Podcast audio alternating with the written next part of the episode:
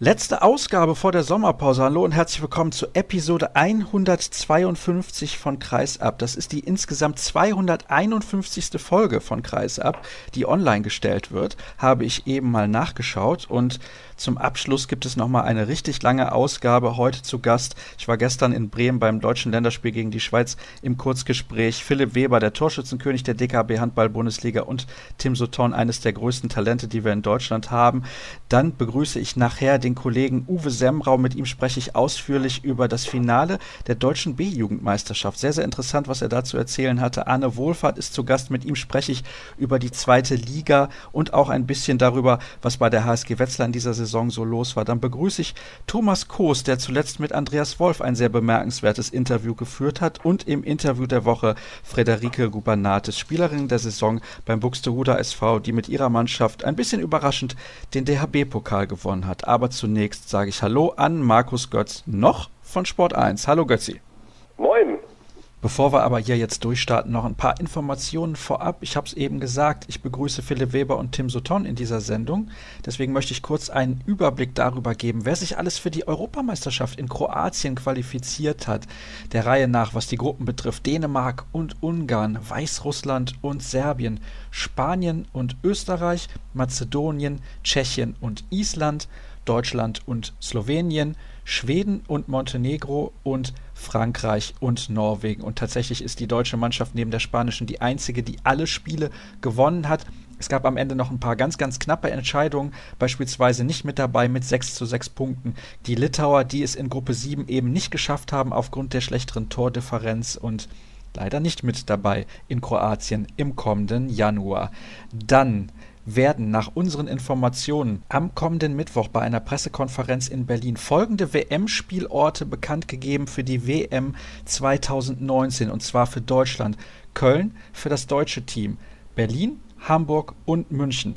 Wir möchten aber darauf verweisen, dass das nicht zu 100 Prozent sicher ist. Zumindest sagen aber unsere Quellen, dass dem so sein wird. Denn die Kölner Bewerbung, die war ausgelegt auf die deutsche Gruppe und die Kölner Arena ist angeblich fix mit dabei.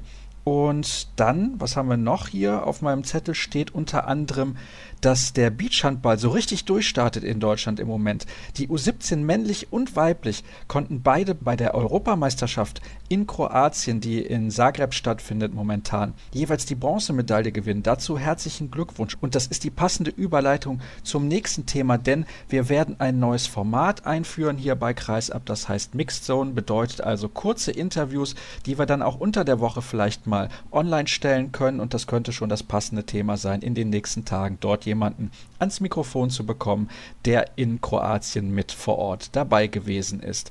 Jetzt starten wir aber dann mit der Ausgabe und ja, wie waren Sie denn, Götzi, die letzten Stunden für Sport 1 ausgerechnet in der Heiligen Halle von Viktor Schilagi? Du, da hat sich natürlich alles auf äh, den Abstiegskampf fokussiert und die persönlichen Befindlichkeiten standen deutlich hinten an. Nee, also da habe ich mir überhaupt keine Gedanken gemacht. War ja super spannend, der Abstiegskampf, hochdramatisch wenn du dann natürlich da auch in der Halle bist und miterlebst, wie es den Leuten geht, ich denke, das ist nur allzu menschlich, fängst du da auch an, gewisse Sympathien zu entwickeln. Mir hat echt leid getan um den BHC, so wie das gelaufen ist mit dieser Rückrunde, wie der Abstiegskampf in den letzten Zügen gelaufen ist, das war herzergreifend. Also da gab es keine Gedanken an die persönliche Situation. Da war man mittendrin in diesem Abstiegskampf. Hast du das jemals so erlebt? Warst du jemals in der Halle, wo eine Mannschaft abgestiegen ist? Vielleicht diese Frage erstmal vorab. Das ist echt eine gute Frage.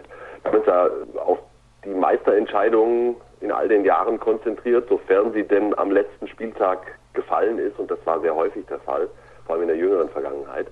Ich kann mich nicht daran erinnern. Nee. In dieser Saison gleich zweimal. Ja. Wir waren ja in Balingen am 33. Spieltag, als wir gegen Flensburg verloren haben und der Abstieg dann feststand. Aber dramatischer war es natürlich am 34. Spieltag beim BHC.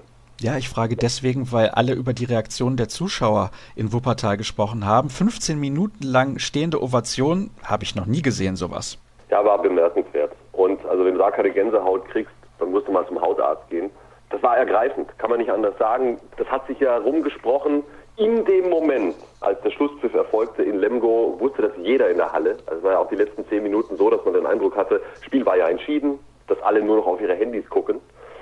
Und in dem Moment, als die Kunde kam, ist die komplette Halle aufgestanden und hat schon die Mannschaft ja unterstützt in den letzten Zügen des Spiels und eine Viertelstunde weiter geklatscht. Und unten standen sie also, die tragischen Helden, und wussten gar nicht, wohin mit ihren Emotionen. Ich habe nur ein Interview mit Viktor Schilagi gemacht. Also ich hätte ihn am liebsten in den Arm genommen, denn das war so ehrlich und authentisch aus meiner Sicht, wie sehr ihm das an die Nieren gegangen ist, dieser Abstieg und wie es gelaufen ist. Also mir kommen jetzt schon fast die Tränen wieder, wenn ich mich da in die Situation zurückversetze. Und ja, war absolut bemerkenswert. Ich kann mich an etwas Ähnliches erinnern, allerdings vom Fußball. Ende der 90er, der ein oder andere mag sich vielleicht noch daran erinnern, ich komme ja aus der Ulmer Gegend, spielte der SSV Ulm für eine Saison in der Fußball-Bundesliga. Und dort war ich auch als Reporter mit dabei beim Auswärtsspiel in Frankfurt, als der Abstieg dann am letzten Spieltag besiegelt wurde und die Mannschaft reiste zurück nach Ulm und wurde von 5000 Fans auf dem Bahnhofsplatz empfangen. Das sah ähnlich aus. Also du hattest das Gefühl, da kommt ein Europapokalsieger oder ein deutscher Meister oder ein Pokalsieger oder irgendeine Mannschaft zurück, die gerade irgendwas gewonnen hat. Also deswegen habe ich mich da relativ schnell dran erinnert an die Situation. Aber im Handball habe ich nichts Vergleichbares erlebt. Man muss natürlich auch als Verein immer wissen, wo man herkommt. Also der BHC ist sicherlich keine Mannschaft, die davon ausgehen kann, jetzt die nächsten 25 Jahre in der DKB Handball Bundesliga zu spielen. Das kommt natürlich auch noch dazu und deswegen eine ganz spezielle Situation dort gewesen. Habe ich, ja. wie du, auch noch nicht erlebt. Also ja, bemerkenswert. Das, das ist bemerkenswert, aber es war natürlich monsterbitter, so wie es gelaufen ist. Die wissen ja alle beim BHC, warum sie absteigen. Weil sie einfach die Hinrunde total verhunzt haben. Die hatten, glaube ich, zum Jahreswechsel fünf Punkte in der Rückrunde eine positive Bilanz, also Mittelfeldbilanz. Und das ohne Viktor Schilagi und die Hermanns waren ja auch ein Großteil verletzt. Wirklich bemerkenswert diese Entwicklung. Und jetzt hast du ja die Umstellung auf zukünftig nur noch zwei Ab- und Aufsteiger. Und das wussten natürlich alle. Der sich in dieser Saison, in diesem krassen Abstiegskampf, der ja auch qualitativ wirklich hochwertig war, das muss man ja auch mal ganz klar sagen. Wir hatten da unten ja auch schon Steckenrennen gegen den Abstieg sozusagen. Das war ja hochklassig dieses Mal. Jeder wusste ganz genau, wenn du dich in dieser Saison retten kannst, dann hast du natürlich auch sehr gute Chancen, die nächsten Jahre drin zu bleiben, so wie sich das jetzt mit der neuen Abstiegs- und Aufstiegsregelung gestaltet. Ja, also nächste Saison die Aufstiegsfavoriten sicherlich die Absteiger, denn, das weiß ich auch, Barling hat einen guten Kader zusammen. Der BHC hat auch tatsächlich aufgerüstet. Also die haben auch einen sehr guten Kader und Coburg mit einem herausragenden Trainer wie Jan Gore kann ich mir auch vorstellen, dass die wieder angreifen wollen, um wieder hochzukommen in der nächsten Spielzeit. Aber du hast es gerade schon gesagt, nur zwei Aufsteiger und das macht es natürlich dann besonders schwer. Am Ende war es übrigens die Tordifferenz und mhm. der BHC hatte kurz vor Ende der Saison ein Heimspiel gegen Wetzlar, das unentschieden ausgegangen ist. Also da sieht man mal, das ist immer ganz, ganz knapp da unten. Und es waren ja dann nur zwei Punkte, die den 11. Hannover vom 16. dem BHC getrennt haben nach der Saison. Also dieser Abstiegskampf, und da kommen wir dann jetzt zu den Tops und Flops der Saison, ja. war absolut top. Der war absolut top. Und noch ein Wort dazu BHC. Es hätte ja gar nicht ungünstiger laufen können, die letzten zwei Spieltage. Da sind ja dann Ergebnisse zustande gekommen, mit denen kannst du nicht rechnen. Also dass Gummersbach in Berlin gewinnt, das war außerhalb der Reihe. Und das hat die auch echt niedergeschmettert, weil die sind einfach davon ausgegangen und zu Recht nach dem Sieg in Gummersbach, dass sie mindestens ihr Endspiel haben am letzten Spieltag gegen Hannover. Und das ist ihnen natürlich durch verrückte Ergebnisse, insbesondere nach diesem Auswärtssieg der Gummersbach in Berlin, einfach genommen worden. Abstiegskampf war absolut top.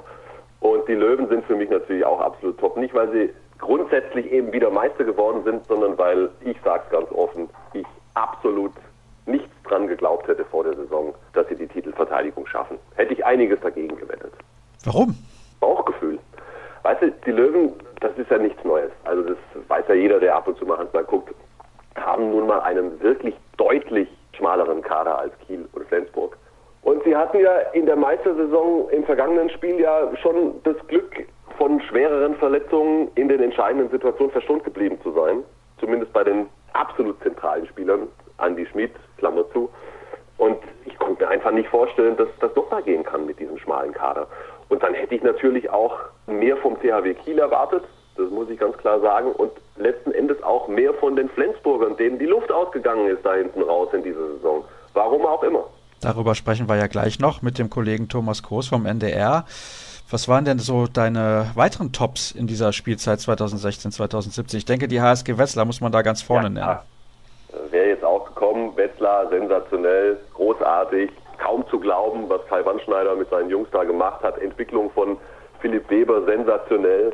Torschützenkönig geworden. Also ich erinnere mich ja noch an seinen Abgang im Jahr zuvor aus Leipzig und die ganzen Diskussionen, die ja heiß geführt wurden. Dort wurden in den Gesprächen Gesprächen, die ich mit den Beteiligten geführt habe, Prokop, Günther, Kretschmer, wirklich stichhaltige Argumente aufgeführt, die mich verstehen haben lassen, dass sie, dass sie Philipp Weber ziehen lassen. Ja. Und dann diese Entwicklung, also nicht nur er, sondern grundsätzlich, was Wetzlar da gespielt hat, die Abwehr der Wetzlarer an guten Tagen, Bundesliga-Spitze aus meiner Sicht. Toll einfach, sensationell. Riesenrespekt vor der Arbeit von Kai Wandschneider. Was oder wer hat dich enttäuscht in dieser Saison? Ja, dann musste er vor allen Dingen auf den THW hätte einfach eine andere Reaktion erwartet. Toll war das, was sie am Pokalfinal vor in Hamburg äh, gezeigt haben, vor allem natürlich im Endspiel. Das war mit Abstand aus meiner Sicht die beste Saisonleistung. Da haben sie es auf den Punkt nochmal gekriegt.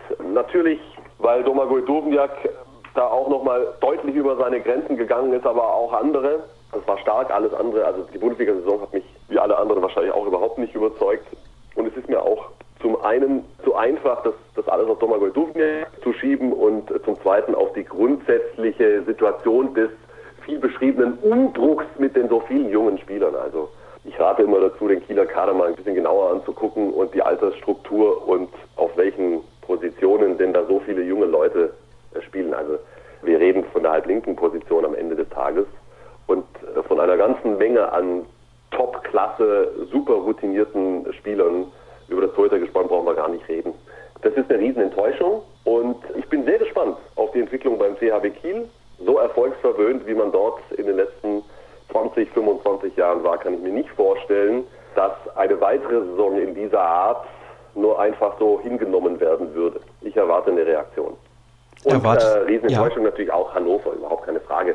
Aber wenn du gleich nochmal was äh, zu Kiel sagen willst, Hannover kaum zu fassen. Aus der Distanz und auch aus der Nähe. Ich kenne ja die Beteiligten auch gut in Hannover seit vielen Jahren. Und diese Entwicklung unter Jens Bürkle in diesen ersten eineinhalb Jahren mit äh, Platz sieben in der vergangenen Saison, mit äh, Platz fünf nach der Hinrunde äh, und dann einer sieglosen Rückrunde ist, ist unbegreiflich für mich, was, was da passiert ist.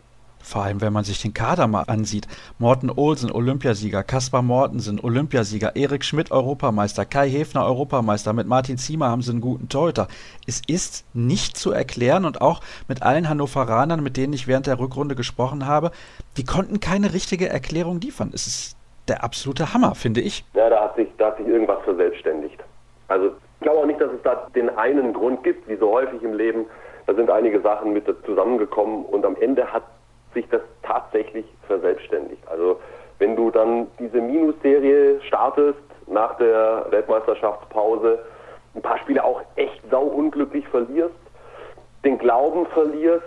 Ich denke, es sind auch intern ein paar Dinge nicht optimal gelaufen, aber da wollen wir jetzt nicht drauf eingehen. Wenn du dann, ich glaube, es gab eine Serie von drei, vier oder sogar fünf Spielen, in denen Hannover deutlich führte und es hinten raus immer wieder hergegeben hat.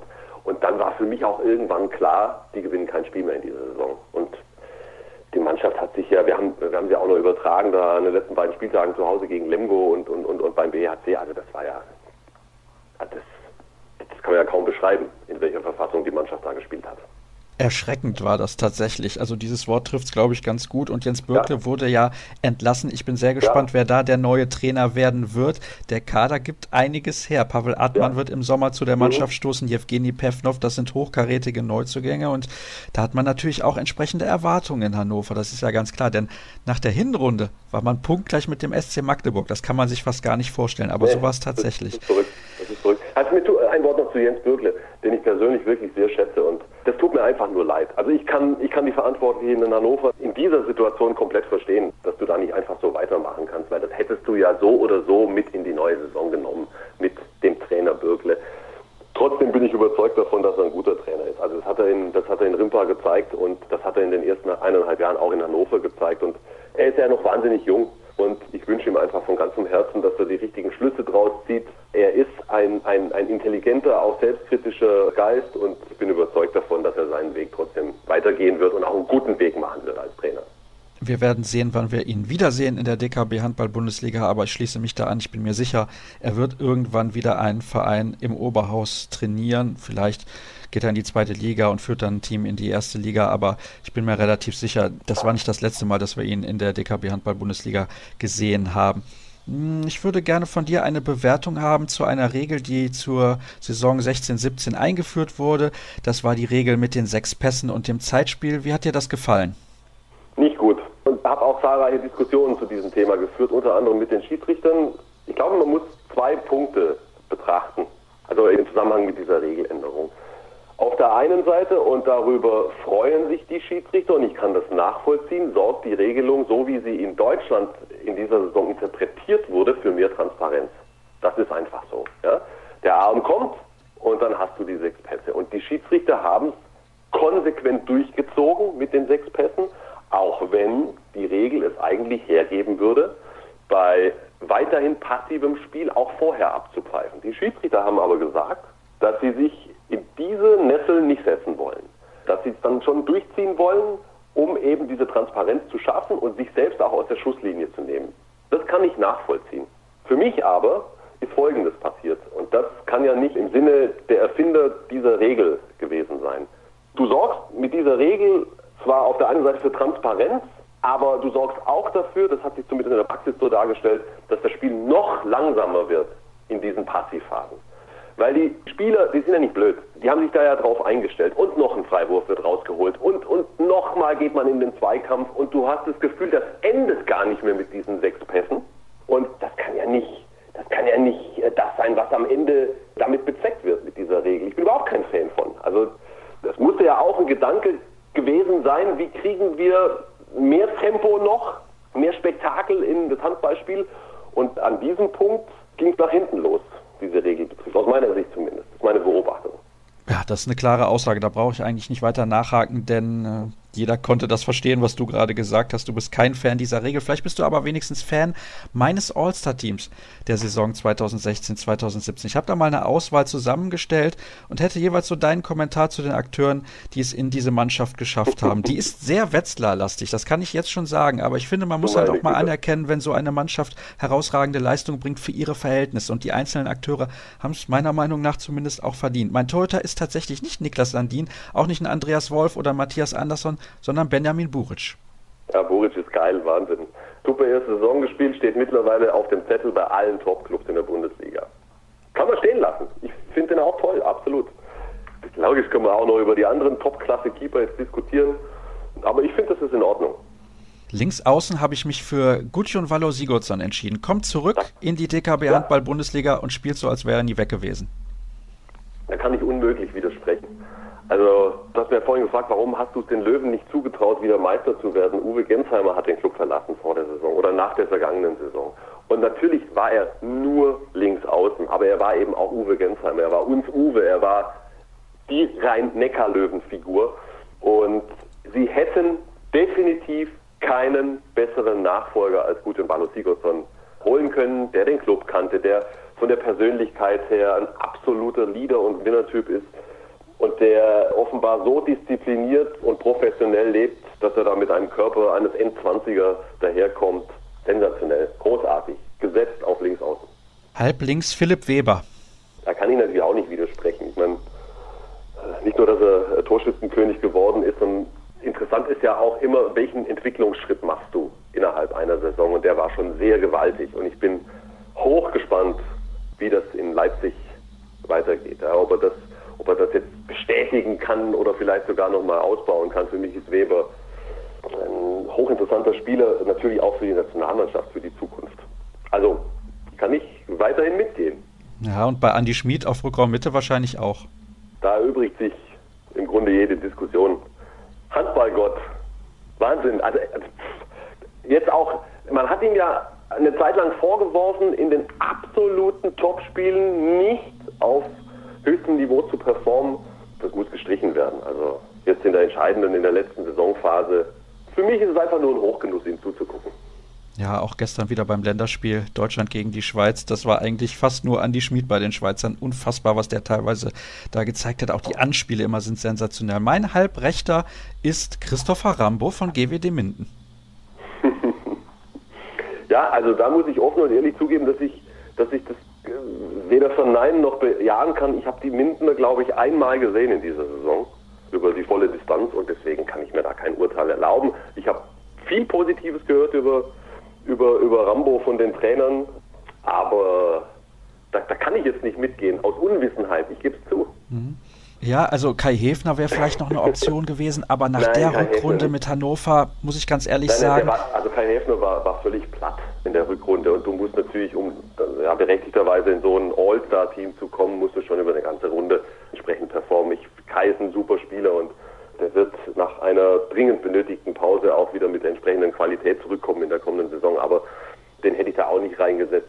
Wenn Glandorf sich nicht verletzt hätte und, nee, streiche, Glandorf, Punkt Aha. Für die Verletzung kann er nichts. Ich finde, er hat eine super Saison gespielt und wahrscheinlich war es der entscheidende Faktor, warum die Flensburger nicht Meister geworden sind. Ja, also vor allem auch in dem Spiel gegen die rhein löwen hat man gesehen, wie sehr er gefehlt hat. Das ist ja ganz klar. Rechts außen Johannes Selin. Tolle Saison gespielt. Gibt natürlich auch nichts zu meckern grundsätzlich über diese, über diese Nominierung. Aber ja, Robert Weber hat, war ja ebenso treffsicher und ich muss sagen, ich bin persönlich, ich oute mich, Niklas Eckberg-Fan. Ich mag diese eleganten Spieler und er hat diese Eleganz in seinem ganzen Bewegungsablauf. Könnte sein, dass ich da sogar einen Niklas Eckberg hinsetzen würde, mhm. den ich gut fand. Bester, Als einigen von wenigen ja. konstant. Wir haben da sogar äh, ganz viele Kandidaten, natürlich auch Robert Weber, ganz klar, und auch, ich glaube, er heißt, er hat es ja aber so gesagt, Lesse Sven, ja, ist das korrekt? Hast du das mitbekommen? Bester. Äh, ja, hallo. Ja, also. Äh, äh, Kollege Kretschmer hat ja verkündet, neben mir sitzend, dass er da jetzt äh, nochmal per Video aufgeklärt wurde. Ja, es heißt ja auch nicht Mats Mensalaten, sondern Mets Mensalaten und was wir da sonst noch alles falsch aussprechen bei den Skandinaviern und woher sie auch immer kommen. Wenn es denn so ist, werde ich mir in Zukunft in jedem Fall selbstredend die Mühe machen. Lässt es, wenn so richtig wie möglich auszusprechen. ja, es kommt ein bisschen komisch über die Lippen, bin ich ganz ehrlich. Mein Kreisläufer ist Yannick Kohlbacher. Nee, gehe ich nicht mit.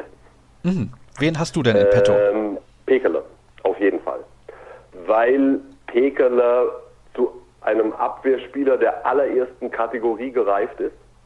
Ich finde, dass er vielleicht sogar den größten Entwicklungsschritt bei den Löwen in der vergangenen Saison, also jetzt in dieser gerade abgelaufenen Saison gemacht hat. Auch vorne mittlerweile auf höchstem Niveau eine Bank. Da ist für mich Pekeler gesetzt. Ich kann allerdings nur sagen, was er gestern wieder gezeigt hat in seinen Bewegungen. Klar, der Gegner war in Anführungsstrichen nur die Schweiz bei allem Respekt, aber diese Körperlichkeit, diese Physis von Janik Kohlbacher. Ja, ist, mein, ist lieber, Ordnung, mein lieber Mann. Also ja, aber, ist schon beeindruckend. Aber, aber Sascha, natürlich, äh, wenn ich jetzt wieder vom, vom Thema Angriffsspieler, kompletter Spieler, Abwehrangriff spreche, lass uns den Andi Schmid da rauslassen. Übrigens, sensationelle Entwicklung, ich weiß gar nicht, ob das, ob das bei den Leuten wirklich angekommen ist. Andi Schmid hat ja vermehrt Abwehr gespielt in der letzten Phase der Saison, um den Gegenstoß besser mitlaufen zu können super kluger Schachzug, hat sich total ausgezahlt, denn was Andy Schmid aus der zweiten Welle macht, habe ich auch total begeistert. Also lass uns aber bei Andy Schmid das Abwehrangriffsthema ein bisschen rauslassen. Er ist einfach vorne die Nummer eins. Aber von einem Kreisläufer erwarte ich, dass er decken kann. Und ich habe Yannick Kohlbacher jetzt auch nicht so oft in dieser Saison gesehen und ich weiß, dass er auf halb deckt.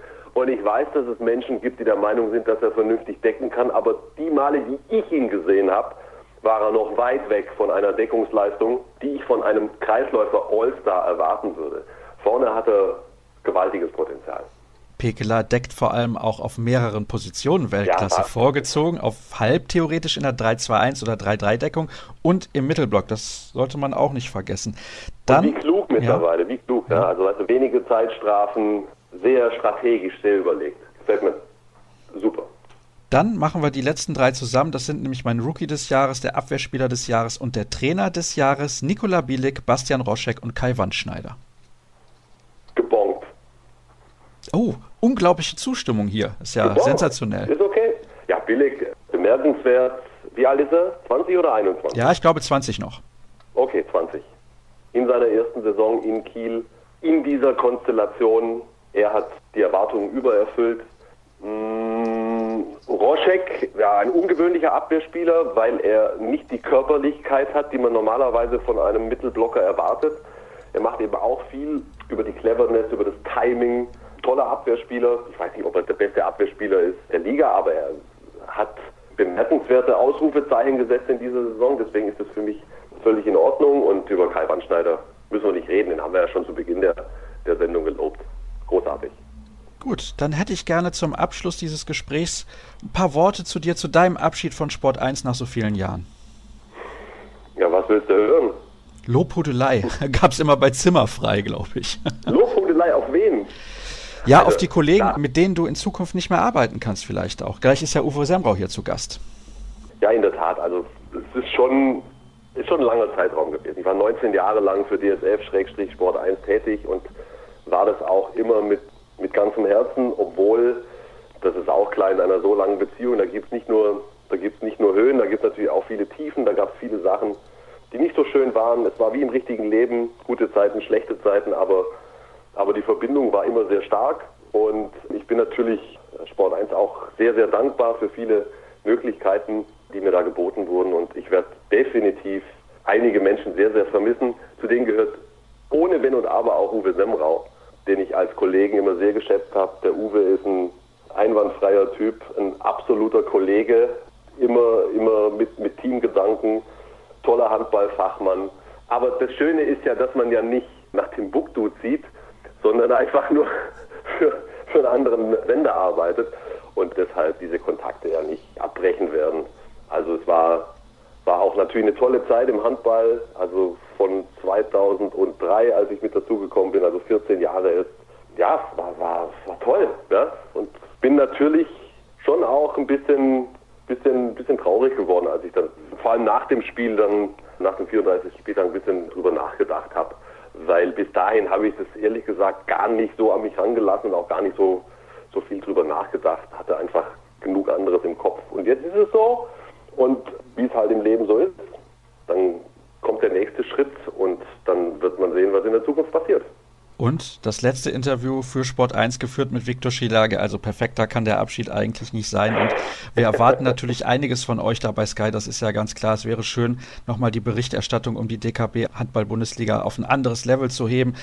Es ist eine XXL-Sendung gewesen, die ich angekündigt habe. Und jetzt kann ich nach dem ersten Teil schon sagen, das wird es definitiv werden. Götz, ich danke dir recht herzlich. Ich wünsche dir einen schönen Sommerurlaub. Und wir machen die erste kurze Pause in der heutigen Sendung gleich.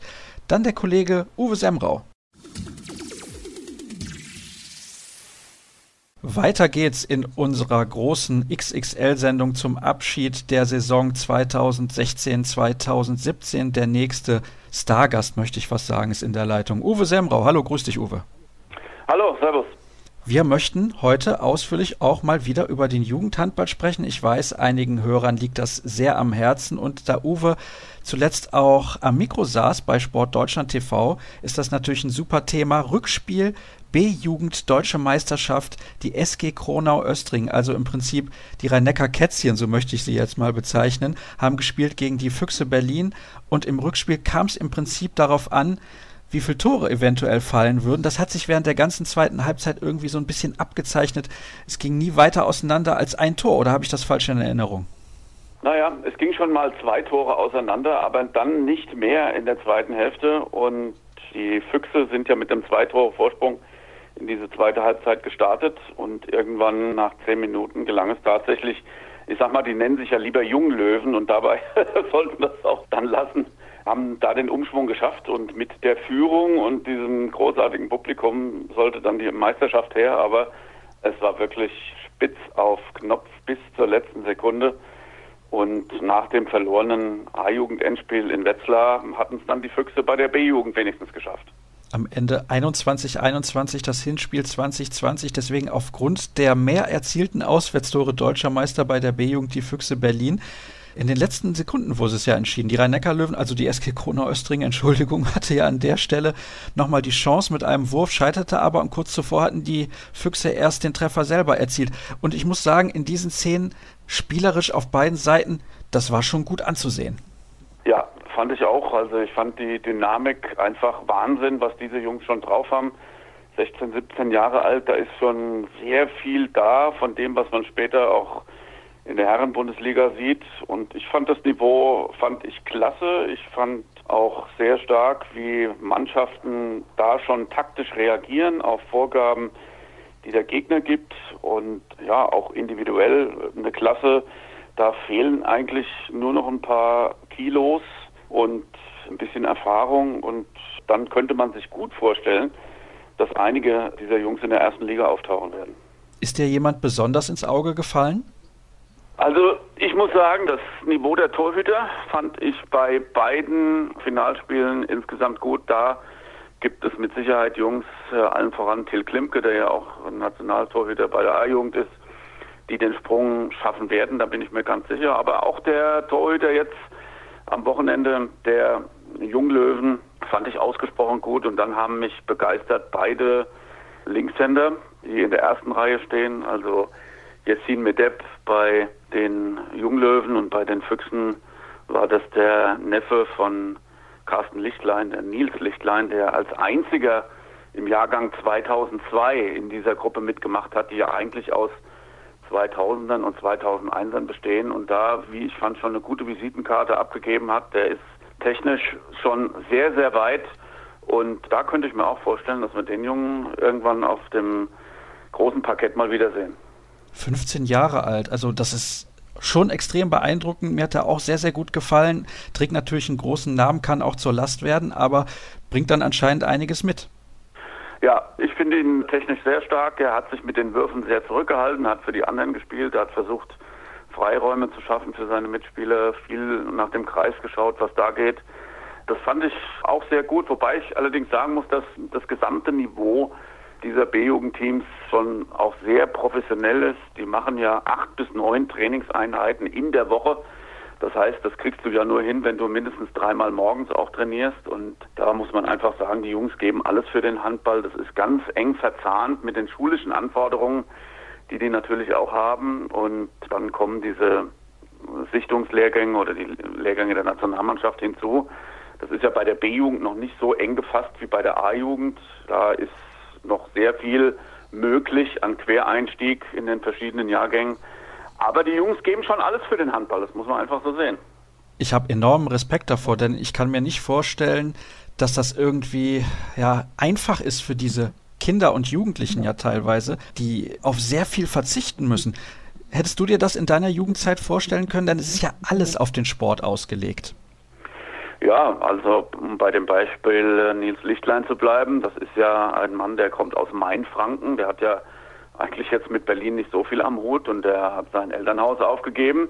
In dem Sinne für das Alltagsgeschäft Handball, geht in die Schule in Füchsetown und ist praktisch wie ein junger Profi zu sehen. Ne? Und bei den Löwen jetzt am Wochenende war es so, dass das mehr so eine Südwest- oder eine süddeutsche Auswahl ist. Ne, da tauchen solche Vereine wie Friesenheim, Leutershausen, Hochdorf und so weiter auf, die man dann auch kennt in den anderen Ligen und sind dann praktisch zusammengefasst dort am Standort in Kronau. Bei den Füchsen ist es tatsächlich so, dass sehr viele Berliner Jungs da auftauchen. Nur ist es natürlich auch unsere Hauptstadt mit entsprechend vielen Einwohnern und vielen Vereinen. Von daher ist so eine Stadtauswahl dann auch nichts anderes wie hier bei den Löwen dass dann vielleicht räumlich ein größerer Zirkel gezogen wird, aber im Prinzip, dass jede Jugend, Bundesliga oder B-Jugend, Oberligamannschaft ist ja sowas wie eine kleine Regionalauswahl, also aus dem eigenen Verein die Mini-Handballer bis in die Bundesliga führen. Ich glaube, das wäre blauäugig, das kriegt man auch in diesem Alter gar nicht mehr hin.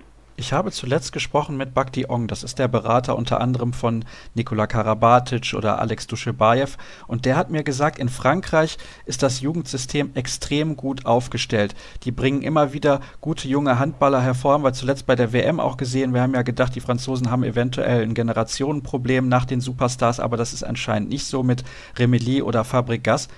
Wie findest du, sind wir da in Deutschland aufgestellt? Du hast ja diese Spiele jetzt nun intensiv gesehen. Ich habe einen sehr, sehr guten Eindruck, was das angeht. Naja, unsere Jahrgänge der Junioren sind ja auf internationalem Niveau immer wieder in der Lage, auch um die Titel mitzuspielen. Das muss man ganz klar sagen. Und ich glaube, dass das System gerade durch die Installation der Eliteschulen und des Zertifikats vor allen Dingen das den Vereinen so einen Antrieb gegeben hat, dass aus diesen einzelnen Biotopen so viel kommt, dass die jeweiligen Bundestrainer sich freuen können über eine Auswahl, die sie dort treffen können oder sogar müssen. Und ja, ich, ich gebe dir da recht, dass die Franzosen jetzt auch wieder Spieler an den Start bringen, die die nächste Generation definieren. Ob das unbedingt über das System so gekommen ist, das muss man im Einzelnen hinterfragen. Ich weiß, dass die Franzosen in anderen Sportarten große Nachwuchsprobleme haben. immer mit diesem System erstmal dezentral auszubilden und dann mit 14, 15 das Ganze in die Hauptstadt abgeben. Da sind sie ja genauso strukturiert wie ihr politisches System. Und das klappt nicht überall. Ich kann mir vorstellen, dass die nächste Generation der französischen Handballer da gut aufgestellt ist. Ich glaube aber auch, wenn man jetzt die Beispiele Paul Drucks und Fabian Wiede sieht, dass es auch für junge Deutsche möglich ist, schon in frühen Jahren so eine Beißfestigkeit mitzubringen, dass sie da in die Nationalmannschaft reinkommen. Auf der anderen Seite glaube ich auch, dass diese Junioren-Endspiele, so wie wir sie gesehen haben, genau richtig sind, denn man muss erstmal siegen lernen im eigenen Jahrgang. Das ist das Credo von Bob Hanning und das kann ich nur voll unterstützen. Also wenn einer wirklich, wirklich gut ist und heraussticht, dann kann er früh bei den Aktiven mitmachen. Ansonsten sollten die erstmal sehen, dass sie gut ausgebildet werden und Titel holen in der B, in der A-Jugend und auf internationalem Niveau. Du hast eben das Zertifikat auch angesprochen und die Reaktion, die daraus entstanden ist durch die Vereine, die sehr, sehr viel tun in der Jugendarbeit. Wenn wir da ein bisschen intensiver draufschauen, was in den letzten Jahren passiert ist, muss man schon sagen, der DHB hat da sehr, sehr viel richtig gemacht. Ich möchte gerne noch ein bisschen was wissen zur Stimmung in der Halle. Man konnte ja bei der Übertragung immer mal ein bisschen was sehen, wenn die Kamera rüber geschwenkt hat. Wie war die Atmosphäre vor Ort? Wie viele Zuschauer waren auch da? Also auch da würde ich gerne wieder meinen Eindruck wiedergeben von allen vier. Es waren ja drei Schauplätze. Zweimal fand das ja in Füchsetown statt. Da waren es jeweils ungefähr 400 Zuschauer, die da waren, jeweils mit einer relativ großen Gruppe. Erst aus Wetzlar, später von den Löwen, die wirklich als Fans enorm ihre jeweiligen Teams unterstützt haben. Und dann ist es natürlich grandios, dass in Dudenhofen 1700 Zuschauer in der Halle sind und verfolgen so ein A-Jugend-Endspiel und dann 1000 Zuschauer in Östringen, die einen Heidenlärm gemacht haben. Und diese Übertragungen in Sport Deutschland TV, die sind natürlich nicht so einfach, denn in so einer Halle sind ja keine Vorrichtungen auf der, ich sag mal, Gegengeraden, wo du da eine Kamera installieren könntest. Da hört dann einfach die Halle auf, sodass diese Dinge dann einfach spontan auf der Zuschauertribüne installiert werden müssen und deswegen hat man von den Zuschauern selbst nicht so viel gesehen. Ich muss großen Respekt diesen Kameramännern zollen, die mit einer Kamera wirklich dafür gesorgt haben, dass man da einen tollen Eindruck bekommen hat von der jeweiligen Situation und die Stimmung fand ich überragend. Also die fand ich auch, ich habe mir das Spiel auch in Wetzlar angeschaut, bei mir zu Hause am PC. Auch das fand ich super von der Stimmung. Und dann sieht man, dass der Handball dann einfach in solchen Spielen auch in den Vereinen wieder so verwurzelt ist, dass da einfach viele Menschen kommen. Ja? Also Östringen ist ja wirklich ein kleiner Ort, aber da ist der ganze Verein und die ganze SG Kronau, die sind da auf den Beinen und machen da wirklich eine Kulisse, die ist ganz, ganz toll. Mir hat es selbst einen Riesenspaß gemacht. Erstens mal war der Handball gut. Du siehst, dass diese, diese jeweilige Handballfamilie da funktioniert und das ist für den Zusammenhalt in dem jeweiligen Verein ist natürlich das Mitspielen um den Titel ein ganz, ganz großes Pfund, mit dem man auch in Zukunft wuchern kann. Du hast jetzt gerade eben diese Halle in Dutenhofen angesprochen. Die ist natürlich auch legendär mit den Tribünen hinter den Toren. Das muss ich auch sagen. Schön, dass das nochmal irgendwo in Bewegtbildern zu sehen war. Und, das möchte ich auch an dieser Stelle noch kurz hinzufügen, die HSG Wetzlar hat diese A-Jugendmeisterschaft gewonnen ohne ein zugehöriges Sportinternat. Auch das finde ich sehr bemerkenswert. Ja, wobei man auch sagen muss, dass da natürlich durch den Trainer ein paar Spieler aus Südhessen dazugekommen sind. Die sind jetzt nicht alle unbedingt aus dieser Region, aber klar, das kann man auch dorthin bekommen mit viel Training, aber da sind die Wege deutlich weiter. Die Jungs müssen da jeden Tag hinfahren und ja, sehe ich auch so. Der Aufwand, der da betrieben werden muss, ist enorm und das waren Voraussetzungen für die HSG Wetzlar, die deutlich schwieriger waren, in der Tat. Ist das das erste Mal gewesen, dass du Jugendhandball kommentiert hast? Ja, ja, ja, genau. Ja, ja. Also ich habe mir immer mal Spiele angeschaut und kommentiert habe ich es aber zum ersten Mal. Du weißt, worauf ich hinaus will. Es ist natürlich ein großer Einschnitt, eine Zäsur, denn ab der kommenden Saison wird nicht mehr Sport 1 bzw. ehemals das DSF die Spiele aus der DKB Handball-Bundesliga übertragen. Auch für dich ist das ein großer Einschnitt, nehme ich an. Ja, aber das Leben geht weiter. Also ich selbst arbeite ja schon seit einiger Zeit für die Plattform der Zone und falls die noch niemand gekannt hat, seit gestern kennt sie, glaube ich, jeder in Deutschland, denn sie bekommen ja ihr Stück vom Kuchen ab in der Champions League ab 2018. Also das scheint mir, sagen wir mal, ein Tätigkeitsfeld zu sein, wo noch viel Fantasie drin ist. Auch in Bezug auf Handball? Das denke ich schon. Natürlich ist da das Recht der Bundesliga erstmal vergeben, aber die Rechtehalter und die Abteilung, die immer wieder diese dicken Fische da an Land zieht in letzter Zeit, die schaut nach links und rechts und auch beim Handball auf jeden Fall.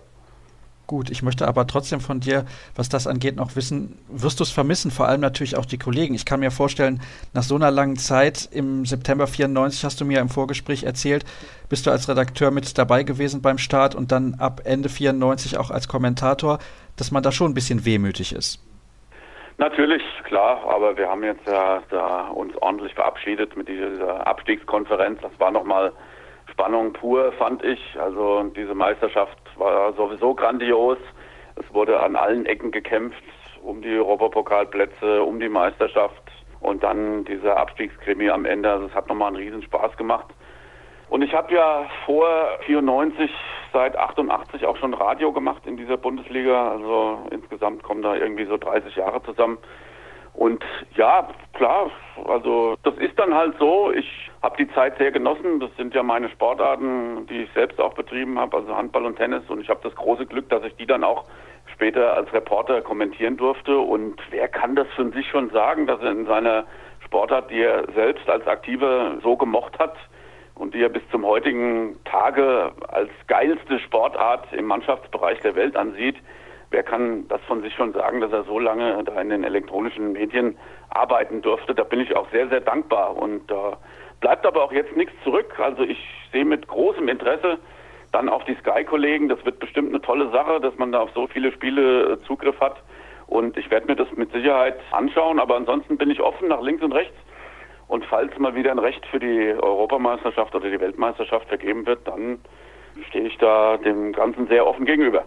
Ja, ich möchte an dieser Stelle nochmal sagen, letztes Jahr bei der Europameisterschaft muss ja grandios gewesen sein, was du da geleistet hast, den ganzen Tag über teilweise zu kommentieren. Ich habe es ja nicht gesehen, denn ich war in Polen vor Ort, aber an dieser Stelle nochmal herzlichen Dank für deine vielen Kommentare und man hört es ja bei dir raus, diese Leidenschaft für den Handballsport. Wirst du denn weiter regelmäßig in die Bundesliga-Hallen gehen? Denn ich glaube, du wohnst irgendwo zwischen Frankfurt und Mannheim da in der Gegend, da ist ja relativ viel angeboten. Also ich war sehr erfreut, dass Friesenheim in die Bundesliga aufsteigt. Da kann ich mit dem Fahrrad hinfahren. Oh ja. Also ich werde mit Sicherheit zu den Löwen live gehen und auch nach Friesenheim in die Halle. Das ist für mich sind das fünf Minuten. Ja, dann wünschen wir da natürlich viel Spaß. Ich bin schon sehr gespannt, ob die Eulen in der Lage sein werden, da eine schlagkräftige Truppe auf die Beine zu stellen. Wird sicherlich nicht sonderlich einfach, aber darüber sprechen wir dann nach der Sommerpause. Ist wie gesagt die letzte Ausgabe in dieser Saison. Uwe, nochmal herzlichen Dank, dass du mir zur Verfügung gestanden hast. Und wir machen jetzt die nächste Pause in der heutigen Ausgabe von Kreisab. Gleich sind wir zurück. Es geht in die zweite Liga hier bei Kreisab. Letzte Woche habe ich es bereits gesagt, dass wir in dieser Ausgabe, in der letzten der Saison, ausführlich auch über die letzten Aufsteiger aus der zweiten Liga sprechen wollen. Die TSG Ludwigshafen Friesenheim ist aufgestiegen, mal wieder die Eulen mit dabei in der ersten Liga und ein zweiter Verein hat es auch mal wieder geschafft. Es ist der direkte Durchmarsch gelungen von der dritten in die erste Liga und dieses kleine Handballwunder beim TV Hüttenberg bespreche ich mit Arne Wohlfahrt von der Wetzlarer Neuen Zeitung. Hallo Arne. Hallo Sascha, grüß dich. Tja, ich habe es gerade gesagt, ein kleines Handballwunder ist es. Das ist es doch, oder? Ja, ich habe es auch in einem Kommentar bei uns in der Zeitung geschrieben. Das Wort Wunder wird im Sport eigentlich inflationär verwendet, aber wenn es irgendwie gepasst hat in der jüngeren Handballvergangenheit, dann jetzt auf das, was der TV Hüttenberg erreicht hat. Du hast ja angesprochen von der dritten in die erste Liga und es ist ja jetzt nicht so, dass der Verein irgendwie einen Investor gefunden hat, der jetzt mächtig viel Geld da reingesteckt hätte. Ganz im Gegenteil, das ist, die Strukturen sind ähnlich wie vor zwei Jahren, als die Mannschaft abgestiegen ist. Die Mannschaft ist im Kern genauso wie vor zwei Jahren, als man abgestiegen ist. Und von daher ist da schon ein wundersames Geschehen. Das ist ganz interessant, denn als vor einiger Zeit hier Matthias Ritschel, der Torhüter, zu Gast war, hat er auch gesagt, wir sind eigentlich die gleiche Truppe, hat sich nicht viel verändert, aber sie haben einen neuen Trainer und unter dem muss sich einiges geändert haben. Ja, also Adelstein Egolfsson, der war ja mit Eisenach schon erfolgreich und hat da schon mal den Bundesliga-Aufstieg geschafft. Der hat in Hüttenberg übernommen, noch in der zweiten Liga. Er konnte dann das Ganze nicht mehr retten. Also die Hüttenberger hatten, glaube ich, damals fünf Punkte nach der Hinrunde und nee, Entschuldigung, acht Punkte nach der Hinrunde und er hat es dann nicht mehr hingebogen, konnte die Mannschaft nicht zum Klassenerhalt führen Und er hat mächtig viel bewegt. Er ist ein guter Typ. Er hat die richtigen Maßnahmen getroffen und er hat so ein bisschen den Hüttenbergern wieder ihre alte Spielweise zurückgegeben. Also unter Jan Gore waren sie sehr, sehr erfolgreich mit einer 3-2-1-Deckung. Und das war mit das Erste, was er wieder eingeführt hat. Das hat dann eine gewisse Zeit gedauert, bis, bis das gegriffen hat alles. Dafür war dann auch dieses Jahr in der dritten Liga, glaube ich, ganz, ganz wichtig, dass man da einfach auch viel ausprobieren konnte. Und ja, dann jetzt sind sie durchgestartet durchgestartet dann am Ende mit einem Sieg gegen den TuS Nettelstedt-Lübbecke, den souveränen Meister in der zweiten Liga. Die haben ja aber auch einen Kader, der ist deutlich besser als der aller Konkurrenten. Und das letzte Spiel eben halt gegen Nettelstedt relativ souverän gewonnen. Und das war ein Sieg, der war bitter nötig, denn es kam ja am Ende vielleicht sogar noch mal drauf an, was die Tordifferenz angeht, wer denn nun aufsteigt in die erste Liga. War dann am Ende nicht von Relevanz, aber vielleicht kannst du ein bisschen was sagen. Du bist ja bei dem Spiel auch mit dabei gewesen, wie ich gesehen habe in den sozialen Netzwerken. Ich nehme an, die Stimmung war herausragend gut. Und wie sportlich stark als Anschlussfrage ist denn diese Mannschaft überhaupt? Also erstmal zur Atmosphäre, das war schon was ganz Besonderes. Also das erste Mal seit einigen Jahren war die Hüttenberger Sporthalle wieder ausverkauft. Da ging auch wirklich keine Maus mehr rein. Und es war so, dass das Publikum die Mannschaft eigentlich von der ersten Sekunde an gepusht hat. Also die erste Parade von Matthias Ritschel im Tor, die wurde quasi schon so bejubelt wie die Meisterschaft hinterher. Und das war eine ganz, ganz besondere Atmosphäre. Und für Lübecke ging es ja um nichts mehr. Die haben sich trotzdem gut verkauft, aber irgendwie ist es dann so, wenn du auf eine Mannschaft triffst, die so viel Willen hat und die dann so viel äh, erreichen will und dann auch noch vom Publikum so gepusht wird, dann macht das dann manchmal an den letzten Spieltagen dann den Unterschied. Zu deiner Frage, was die Leistungsfähigkeit angeht, ist es natürlich so, da ist sich auch jeder beim TV Hüttenberg bewusst, dass du als ganz, ganz krasser Außenseiter jetzt in die Bundesliga gehst. Und die Mittel sind jetzt nicht da, um die Mannschaft auf jeder Position irgendwie nochmal zu verstärken, sondern die Planung, was das Personal angeht, sehen so aus, dass maximal zwei Neuzugänge verpflichtet werden. Vielleicht werden es am Ende drei, aber mehr geht nicht. Und man sieht ja auch schon anhand der Tabelle, die Mannschaft hat, glaube ich, 26 Minuspunkte jetzt in der zweiten Liga. Also die haben auch einige Spiele verloren. Gerade in der Rückrunde hatten sie auswärts große Probleme. Und selbstverständlich gehen sie jetzt in diese Bundesliga als Abstiegskandidat Nummer eins. Friesenheim ist vielleicht Abstiegskandidat Nummer zwei. Das ist nun mal so, wenn man aus der zweiten Liga rauskommt. Es bräuchte quasi ein zweites Wunder, um den Klassenerhalt in der Bundesliga zu schaffen. Das siehst du aber nicht, wenn du ehrlich bist. Wenn ich ehrlich bin, sehe ich das nicht. Also ich glaube, dass das unglaublich schwierig wird, da sportlich zu bestehen, wobei man aber auch den Hüttenbergern dann keinen Vorwurf machen kann. Also das sind einfach Welten, die dann aufeinandertreffen, wenn Hüttenberg gegen Kiel spielt oder gegen die Rhein-Neckar-Löwen oder selbst gegen Göppingen da sind dann Etatunterschiede, die sind dann schon gravierend und es gibt ja auch noch das Problem, was die, was die Heimspielstätte angeht. Eventuell muss der Verein ja da alleine schon viel Geld investieren, um irgendwie eine ligataugliche Halle zu präsentieren. Von daher sind die Bedingungen, unter denen so ein Verein wie der TV Hüttenberg in der Bundesliga antritt, nicht die einfachsten. Für diejenigen, die es nicht wissen, Hüttenberg ist ja irgendwo gelegen zwischen Gießen und Wetzlar, kann man das so sagen? Ja, ja, herausragend zusammengefasst an der Stelle. Ich würde gerne wissen, weil du es gerade schon angesprochen hast, was die Halle angeht. Wo wird man denn nun spielen? Denn da gab es anscheinend mehrere Optionen. Also die erste war Gießener Sporthalle oder Messehalle, was das genau ist, aber das kannst du uns ja dann noch erklären. Dann gibt es die Option mit einer Art von Zelt. Das habe ich auch gesehen. Klang sehr, sehr interessant, was ich da gelesen habe. Aber so richtig feststehen tut das noch nicht. Also, um da jetzt ein bisschen weiter auszuholen, es steht noch nicht fest. Der TV Hüttenberg hat das Problem, dass seine eigene Sporthalle zunächst mal den Statuten der HBL nicht genügt. Auch die, die wahrscheinlich jetzt der Fernsehsender Sky haben wird. Ähm, alleine die Zuschauerkapazität ist in Hüttenberg auf 1450 Zuschauer begrenzt. Die HBL fordert 2200 Zuschauer. Und der TV Hüttenberg hat sich logischerweise schon länger dann Gedanken gemacht, wo man spielen kann. Und richtigerweise haben sie zunächst mal für sich ausgeschlossen, Heimspiele in Frankfurt oder Aschaffenburg auszutragen. Das wären natürlich mögliche Optionen. Da beraubt man sich natürlich jeglichen Heimvorteils und man kann es, glaube ich, auch den eigenen Zuschauern schlecht verkaufen, wenn man Heimspiele dann 60, 70, 80 Kilometer von Hüttenberg entfernt austrägt. Man hat dann Gespräche geführt, ob man eventuell in die Rital Arena nach Wetzlar gehen kann. Das ist die Heimspielstätte der HSG Wetzlar. Die HSG Wetzlar ist dort aber der Ankermieter und hat relativ deutlich zu verstehen gegeben, dass sie nicht wünschen, dass ein zweiter Handball-Bundesligist in dieser Rital Arena spielt. Also fiel diese Option auch weg. Und nun gibt es hier in Mittelhessen nicht so viele Arenen, ganz im Gegenteil. Es gibt dann noch die Gießener Sporthalle Ost.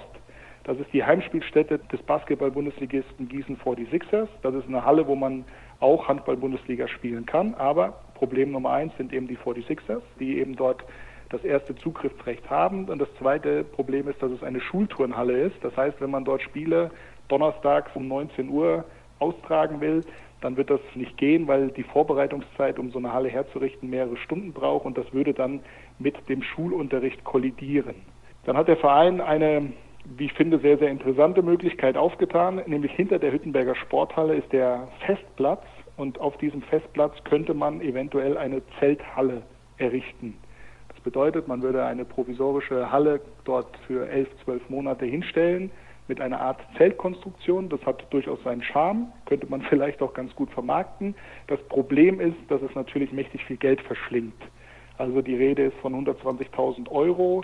Ich könnte mir sogar vorstellen, dass das noch ein bisschen mehr werden wird, weil das Ganze muss ja auch unterhalten werden. Das bedeutet, der TV Hüttenberg müsste viel Geld in die Hand nehmen, um dieses Zelt zu bauen. Wenn man sagt 120.000 Euro, dann könnte man davon eventuell auch den einen oder anderen Spieler sich vielleicht noch dazu holen. Also das würde zulasten dann auch der Personalplanung gehen. Und deswegen hat der TV Hüttenberg jetzt zunächst einmal folgenden Antrag bei der HBL gestellt, dass man verschiedene Spiele in der Gießener Sporthalle Ost austrägt und darum gebeten, einige Spiele dann doch in Hüttenberg in der eigenen Halle stattfinden zu lassen. Und das muss die HBL jetzt prüfen. Das wird in den nächsten Tagen passieren. Wenn dann auch der Spielplan draußen ist, kann man sich dann anschauen, von den Tagen her, was würde wie passen und ja, dann muss eine Entscheidung her. Kann sein, die HBL lässt sich auf diesen Kompromiss ein, kann aber auch sein, sie lehnt es ab, dann wird sicherlich diese Zelthalle gebaut werden und dann muss der TV Hüttenberg in den sauren Apfel beißen und eben in diesem Bereich viel Geld investieren. Ja, aber man bekommt ja auch deutlich mehr TV-Gelder, als das in der zweiten Liga ist. Und ich muss ganz ehrlich sagen, ich finde diese Lösung sehr charmant. Genauso hast du es ja auch gerade formuliert und in gewissem Maße auch spektakulär, weil das bietet natürlich keine andere Mannschaft in der Handball-Bundesliga. Und wenn man überlegt, diese Mannschaft ist ja eigentlich fast schon wieder zum Abstieg verdammt. So hast du es ja eben gerade auch gesagt. Könnte man meinen, ja, gut, dann investieren wir halt dieses Geld ein Jahr in diese Halle und dann steigen wir wieder ab und mach nicht irgendwas ganz Kompliziertes oder Verrücktes. Ja, deswegen ist der Verein ja auch auf diesen Vorschlag gekommen.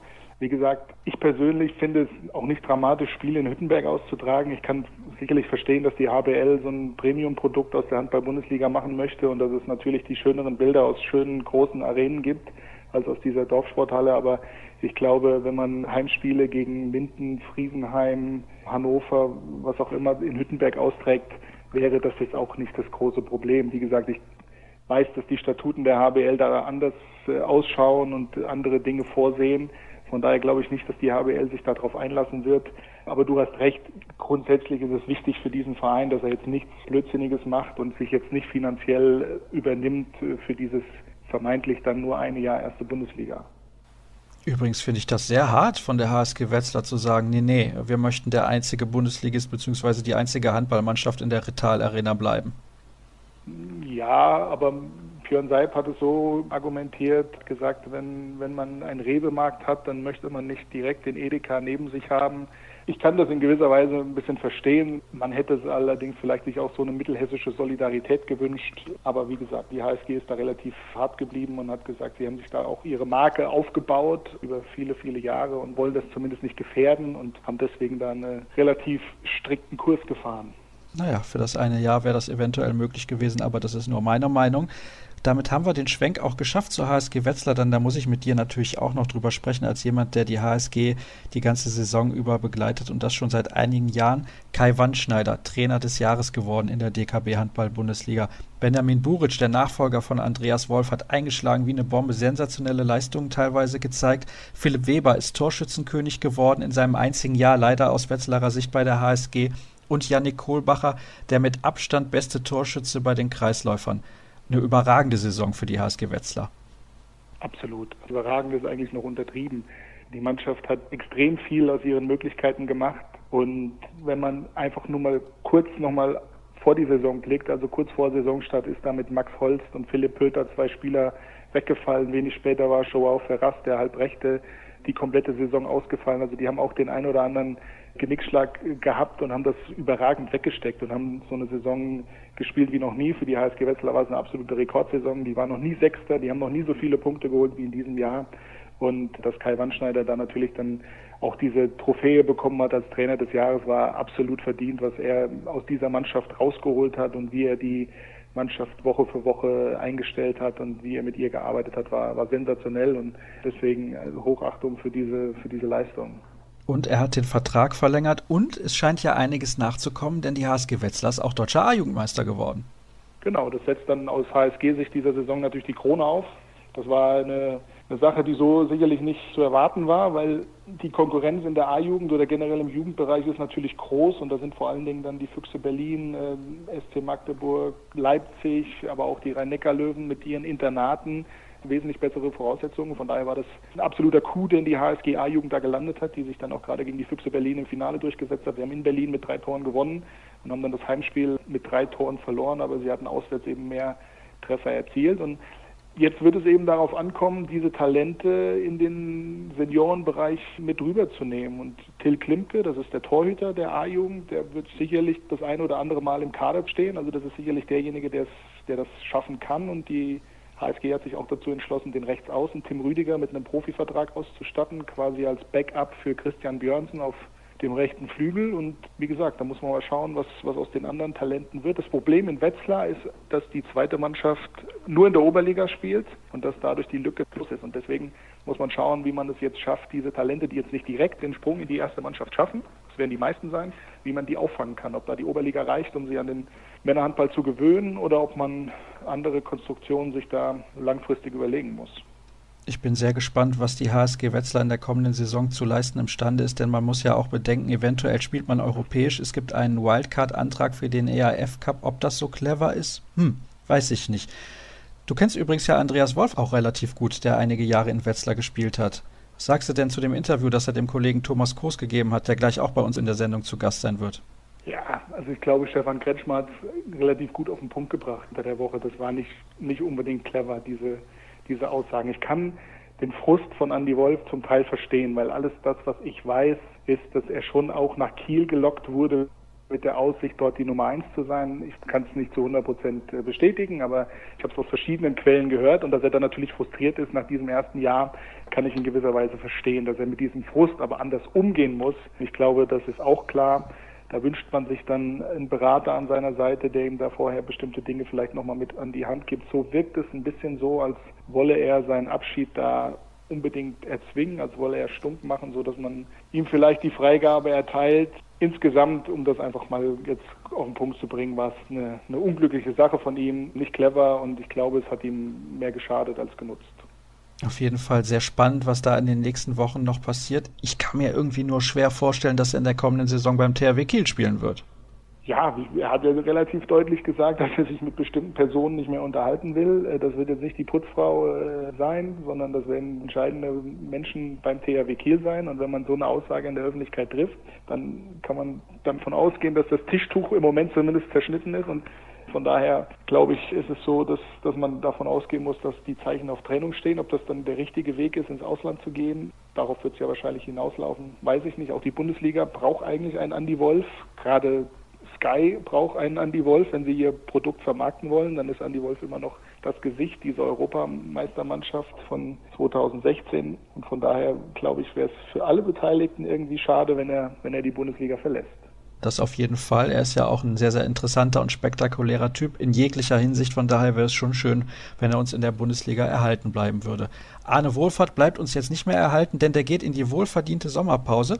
Herzlichen Dank erstmal für deine ganzen Einschätzungen im Verlauf der Saison 2016, 2017 und kurze Pause hier bei Kreisab und gleich dann. Der Kollege Thomas Koos in Episode 152. Weiter geht's in der XXL-Ausgabe zum Saisonende hier bei Kreisab und der nächste Gast, den ich begrüßen darf, ist der Kollege Thomas Koos vom MDR. Hallo Thomas, grüß dich, moin moin. Hallo Sascha, guten Tag. Eben habe ich es auch schon gesagt in der Sendung. Du hast zuletzt mit Andreas Wolf gesprochen und dieses Interview hat für sehr viel Resonanz gesorgt. Zunächst mal kam das spontan zustande, dass du da irgendwie in Kiel unterwegs warst und hast dir den Andi geschnappt? Ja, es war so, ich hatte Termine in Kiel. Äh, es ging um den THW Kiel. Ich habe mich mit dem Aufsichtsrat getroffen und das hatte ich schon ein paar Tage vorher abgemacht und war dann halt Vormittag schon da und den Tag davor hatte die KN das ja abends schon rausgehauen und dann hatte sich das angeboten und nach dem Training habe ich mich mit Alfred Gieslasson sowieso getroffen und dann habe ich vor dem Training den Andy Wolf dann nochmal mir geschnappt und er hat mir dann sozusagen auch ein Interview gegeben, was ich ja eins zu eins dann auch rausgehauen habe. Ja, in der Tat. Welchen Eindruck hat denn Andreas Wolf auf dich gemacht? Er war erstmal überrascht, glaube ich, dass ich da stand, aber er hat sich also auch nicht geweigert. Also er wollte schon seine Message loswerden, das war ja deutlich zu hören. Ja, wenn man sich das nochmal genau anhört, glaube ich, hat er sich in einigen Sätzen auch widersprochen und äh, unterm Strich ist bei mir hängen geblieben, dass er unbedingt ja, für Unruhe sorgen wollte, um, um vielleicht dann am Ende auch den Verein zu verlassen. Ja, ich glaube, dass er da auch ein bisschen gelenkt worden ist. Sind denn die Gründe für dich nachvollziehbar? Hört sich nicht so an. Ja, wenn man sportlich schaut, er wusste, dass er zum großen THW Kiel geht und da steht mit Niklas Landin natürlich ein Olympiasieger aus Dänemark im Tor. Also er wusste, was ihn da erwartet und ich glaube, die Kieler Nachrichten, die haben das dann auch ein paar Tage später mal durchgerechnet, dass er im Grunde genommen sogar ein bisschen mehr gespielt hat als Landin. Was die entscheidenden Spiele angeht, das stimmt natürlich. Da stand Landin im Tor. Wenn man mal auf das Pokal-Final vorschaut, da ist allerdings Andreas Wolf im Halbfinale gegen Leipzig angefangen, hat dann keine Hand an den Ball bekommen und dann hat Alfred Giesers und der Trainer dann natürlich den Torwart gewechselt. Landin hat seine Sache gut gemacht, war dann natürlich auch überragend im Finale. Da hat er halt die Leistung gebracht, der Däne, und stand dann auch zurecht im Tor.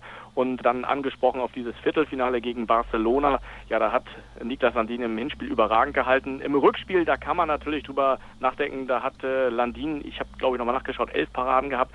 Das war jetzt auch keine überragende Leistung und Wolf kam da glaube ich für einen sieben Meter ins Tor da kann man natürlich drüber nachdenken, ob er hätte dann auch da mal kommen sollen. Aber unterm Strich, glaube ich, kann er sich nach der ersten Saison beim großen THW Kiel eigentlich nicht beschweren, dass er zu wenig gespielt hat, weil das war schon pari pari und da, glaube ich, da gehen wir nicht d'accord. Nee. Mhm. Na gut, also betrachten wir das jetzt mal unabhängig von der Spielzeit, die Andreas Wolf bekommen hat. War er in dieser Saison sportlich denn so stark, wie man das von ihm erwarten konnte? Ich glaube, dass er seine Leistung schon gebracht hat. Also er hat ja auch gute Leistung gebracht. Also man muss ihm jetzt ja auch nicht schlecht machen, aber in den entscheidenden Spielen, in den K.O.-Spielen, äh, ich habe es angesprochen, Final Four, Pokal-Halbfinale, da hat er dann seine Leistung nicht gebracht. Also man kann, glaube ich, jetzt nicht unzufrieden sein, weil Andreas Wolf ist natürlich ein sehr guter Torwart. Unterm Strich hat der THW Kiel nun mal ein Weltklasse-Torwart-Duo und es kann immer nur einer im Tor stehen. Also er hat seine Leistung gebracht. Er muss sie vielleicht noch ein bisschen konstanter bringen auch gerade in wichtigen Spielen. Aber unterm Strich, glaube ich, kann man durchaus mit der sportlichen Leistung zufrieden sein. Seine Aussagen in diesem Interview waren ja schon sehr, sehr klar. Denkst du, er bereut dieses Gespräch ein bisschen, beziehungsweise die darin getätigten Aussagen? Ich hoffe, dass er das tut, weil ich glaube, da ist er ein bisschen zu weit gegangen. Ich war selbst überrascht, wie deutlich er da Sachen angesprochen hat. Und wenn man sich das mal ganz genau anhört, da muss man sagen, unterm Strich, er redet immer von Ungereimtheiten, Unstimmigkeiten, genau.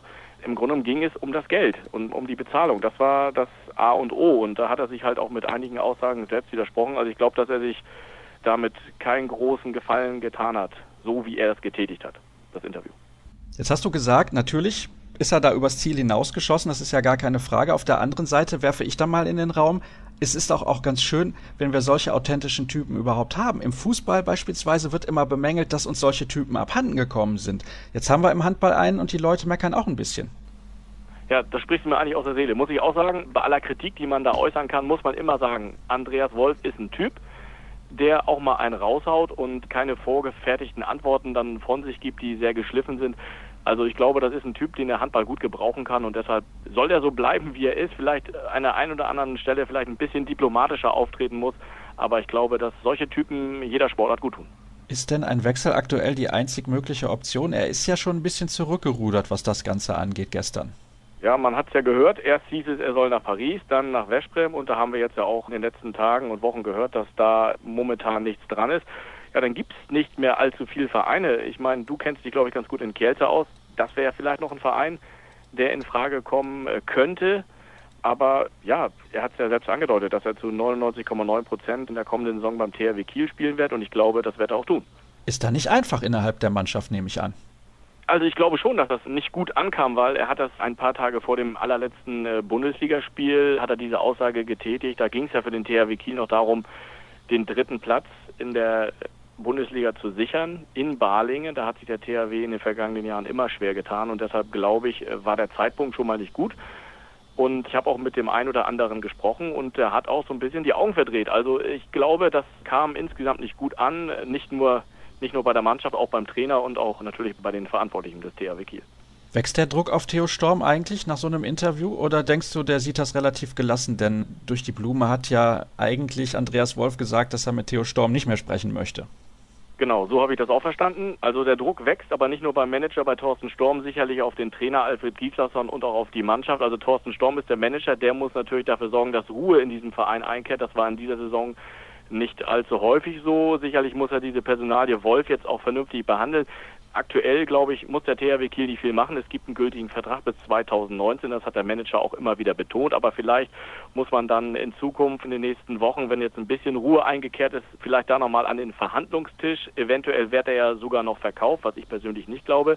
Und Trainer Alfred Gislason, der muss natürlich jetzt die Mannschaft modern spielen lassen, schneller spielen lassen. Das ist in der kommenden Saison sicherlich gefordert, weil eins ist auch klar, die Verantwortlichen beim THW Kiel, die dulden sicherlich nicht nochmal so eine Saison, dass der THW Kiel nicht bis zum letzten Spieltag um die deutsche Meisterschaft nicht mitspielt. Also das will man schon angreifen und da ist der Manager wie gesagt, gefordert, der für Ruhe sorgen muss, der die richtigen Spieler holen muss und der Trainer, der natürlich auch die Mannschaft in die richtige Bahn lenken muss, um dann um den deutschen Meistertitel mitzuspielen. Es wird spannend und interessant in den nächsten Wochen und Monaten beim THW Kiel. Kommen wir noch ganz, ganz kurz zur SG Flensburg-Handewitt, dem anderen großen Team im Norden. Man ist ohne Titel geblieben in dieser Saison. Wenn man die ersten Monate betrachtet dieser Spielzeit, ist das schon enttäuschend, finde ich. Auf jeden Fall, definitiv. Der THW Kiel hat zumindest den Pokal geholt. Er hat natürlich einiges übertüncht, ja. Und die SG Flensburg-Handewitt, der große Favorit mit dem eingespielten Team, hat am Ende nicht geholt. Das ist eine große Enttäuschung, das muss man deutlich sagen. Aber es war auffällig, dass eben in den entscheidenden Spielen die Mannschaft die Leistung nicht abrufen konnte. Und da ist auch wieder auffällig, dass die SG Flensburg-Handewitt in meinen Augen auch ein Torwartproblem hat. Matthias Andersson ist 39, der ist sicherlich auch mal Weltklasse, aber der kann natürlich nicht alle drei Tage so eine Leistung abrufen in dem Alter. Das kann man auch nicht erwarten. Kevin Möller ist ein, äh, ein, guter Torwart, der aber dann auch im Zusammenspiel mit Anderson nicht harmoniert. Also die beiden harmonieren einfach nicht miteinander. Das ist einfach deutlich sichtbar. Und das ist sicherlich auch ein Problem für die SG Flensburg-Handewitt. Das habe ich in der vergangenen Saison schon so wahrgenommen, in diesem Jahr schon wieder. Es war beim Pokalfinale gegen den THW Kiel, da war kein Torwart da. Auch beim Viertelfinale in der Champions League gegen Skopje, da tragte kein Torwart heraus. Und auch gegen die Rhein-Neckar-Löwen, dieses entscheidende Spiel, da war halt konstant über das gesamte Spiel auch die Torwartleistung nicht überragend, Weltklasse, um dann so eine Mannschaft auch zu schlagen. Das ist mir aufgefallen, da hat die SG Flensburg-Handewitt ein, ein, Problem und das Problem wird ja jetzt auch nicht gelöst, weil die beiden spielen in der kommenden Saison weiter zusammen und dann laufen beide Verträge aus. Also ich glaube, das ist auch schon ein großes Risiko, was die SG Flensburg-Handewitt da eingeht, weil normalerweise muss sich ein Torwart ja auch mit der Abwehr einspielen und da man jetzt im nächsten Jahr dann zwei neue Torhüter installieren muss, das ist schon eine große, große Herausforderung für den neuen Trainer Mike Machola. Unterm Strich eine Riesenenttäuschung, dass man keinen Titel geholt hat. Man wollte unbedingt deutscher Meister werden und es sah ja lange Zeit sehr, sehr gut aus. Am Ende aber hat die Mannschaft sicherlich die Leistung auch nicht auf die Platte gebracht. Glaubst du, dass die Art von Franjes Abgang, die im Februar bekannt gegeben wurde, von großem Einfluss war auf die Leistung, die ja dann vor allem halt gegen Ende der Rückrunde nicht mehr gestimmt haben? Weil 2016 hat die SG Flensburg-Handewitt überragend gespielt und dann, während der Weltmeisterschaft in Paris, kam diese Meldung hoch, Franjes möchte den Verein verlassen und auf einmal lief es nicht mehr. Denkst du, das hatte Einfluss? Das kann natürlich sein, aber das kann ich von hier aus nicht beurteilen. Das kann natürlich sein, dass da vielleicht bei dem einen oder anderen so ein bisschen der Druck abgefallen ist, aber eigentlich war das ja das große Ziel, diese deutsche Meisterschaft. Ich weiß nicht, ob dann äh, diese Personalie wirklich dafür sorgt, dass der ein oder andere nicht mehr seine Leistung abrufen kann. Das ist ja Spekulation, das kann ich nicht sagen. Und die SG Flensburg-Handewitt steht auch ihrerseits vor einem Umbruch, der beim THW Kiel ja immer so beschrieben wird, obwohl da viele sagen, eigentlich ist das gar kein so großer Umbruch. Der Trainer geht weg, neuer Coach Mike Machulla kennt zwar die Mannschaft sehr gut, aber muss sich in dieser neuen Rolle erstmal zurechtfinden und Nachdem Anders Eggert ja in diesem Sommer weggeht, hat jetzt auch Thomas Mogensen quasi angekündigt, dass er 2018 die SG Flensburg-Handewitt verlassen wird. Kantar Mahé wird das dann auch tun. Also das werden schwierige Zeiten in Flensburg. Das sehe ich auch so. Das ist eine große Herausforderung. Gerade junge Leute hat man ja geholt und Mike Machulla muss natürlich jetzt versuchen, da sozusagen in diese großen Fußstapfen reinzutreten. Vielleicht ist das sogar ein Vorteil für ihn, dass die SG jetzt kein deutscher Meister geworden ist, weil sonst werden die Fußstapfen noch größer. Aber das ist eine große Herausforderung und die SG Flensburg-Handewitt, die sehe ich jetzt in der kommenden Saison vielleicht dann auch nicht ganz so da oben, wie man sie hätte in dieser Saison gesehen. Also ich bin auch selbst mal gespannt, wie das läuft. Ich finde es aber mutig, dass die SG Flensburg-Handewitt das mit Mike Machulla angeht. Einer, der Stallgeruch hat, einer, der den Verein kennt. Und das ist eine mutige, aber glaube ich auch eine gute Entscheidung, dass man es einfach mal probiert. Vielleicht ist es sogar die weniger risikoreiche Lösung. Wir werden es sehen und beobachten. Thomas, ich danke dir recht herzlich. Ich wünsche auch dir natürlich eine schöne Sommerpause. Und bevor es dann zum Interview der Woche geht, gibt es noch zwei Stimmen. Gestern vom Länderspiel. Ich habe gesprochen mit Philipp Weber von der HSG Wetzlar und mit Tim Sutton von TBV Lemgo. Und dann gleich danach das Interview der Woche mit Frederike Gubernatis.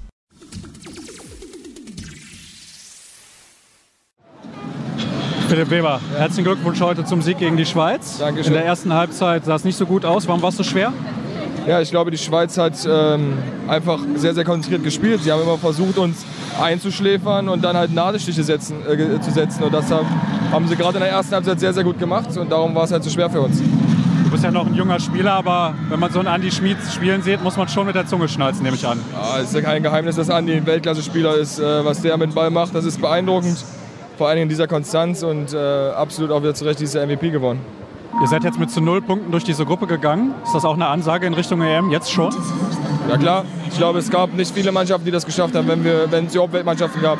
Jetzt können wir mit einem sehr, sehr guten Gefühl in die Pause gehen, ähm, uns gut erholen und dann äh, schauen wir mal, was, was äh, Januar dann bringt. Du bist Bundesliga-Torschützenkönig geworden. Erstmal nochmal herzlichen Glückwunsch dazu. Du wechselst aber wieder den Verein. Es waren emotionale Wochen für dich zuletzt. Absolut, es war nicht einfach, aber ich stehe zu 1000 Prozent hinter dieser Entscheidung. Es ist ja keine sportliche Entscheidung, die ich getroffen habe, sondern es geht bei mir um andere Dinge, die man einfach nicht beeinflussen kann von außen. Und da ging es mir nach dieser Entscheidung auf jeden Fall besser.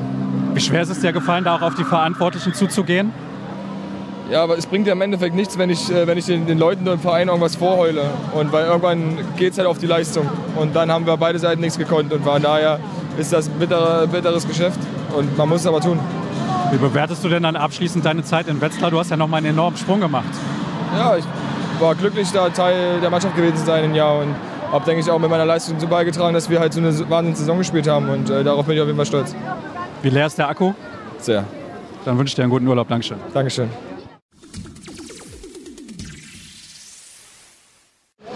Tim Sutton, herzlichen Glückwunsch. Erstes Länderspiel heute gemacht. Hat's gekribbelt vorher? Ist man schon ein bisschen nervös, auch wenn du natürlich ein paar Jahre Bundesliga jetzt hinter dir hast, trotz deines jungen Alters? Nervös nicht unbedingt, schon aufgeregt auf jeden Fall. Aber es ist jetzt keine negative Anspannung. Gerade weil so eine gute Mannschaft halt auch einfach ihren Kern hat. Und da kann man, glaube ich, immer ein, zwei Spieler austauschen oder zwei Junge ausprobieren, ohne dass da jetzt irgendwas am System sich verändert. Und deswegen war das für mich ganz einfach, hier reinzukommen. In der ersten Halbzeit hat die Schweiz euch arg Zug gesetzt. Warum war das so? Also ich denke, dass das sowieso eine gute Mannschaft ist. Vielleicht kann man das auch ein bisschen damit erklären, dass da einige Formationen trotzdem auf dem Feld standen, die so noch nicht oft oder zumindest noch nie beim Spiel äh, zusammen gespielt haben. Und da war ein bisschen Unsicherheit drin. Und die haben halt auch gute Spieler, also Schmid, Marosch, Küttel, Portner im Tor und, und noch einige andere. Das ist jetzt, ist jetzt keine Laufkundschaft und ich glaube, dass das schon ein gutes Ergebnis ist. So. Du hast schwere Monate hinter dir. Jetzt zuletzt auch noch mal mit dem TBV Lemgo. Auf die private Geschichte möchte ich gar nicht erst eingehen. Aber merkst du, dass du mit deinen Kräften am Ende bist nach so einer Saison? Ja gut, das Private hat da schon seine, seine, seinen Anteil dran. Es war eine anstrengende Zeit, vom Kopf her und auch körperlich. Die Saison hat äh, nicht, nicht gerade Positives dazu beigetragen. Aber dafür, wenn man es dann schafft, ist das ein unglaublich geiles Gefühl. Also jetzt, nach, also jetzt, wenn es jetzt auch komplett fertig ist nach dem Lehrgang hier, glaube ich, dann kommt die Freude noch ein bisschen mehr und das ist äh, unglaublich, wie schön das ist. Habe ich das jetzt richtig verstanden? Junioren-EM ist für dich kein Thema? Doch, aber das sind, ich glaube, zwei Monate oder anderthalb Monate sind das schon noch und das ist für mich dann auch die neue Saison.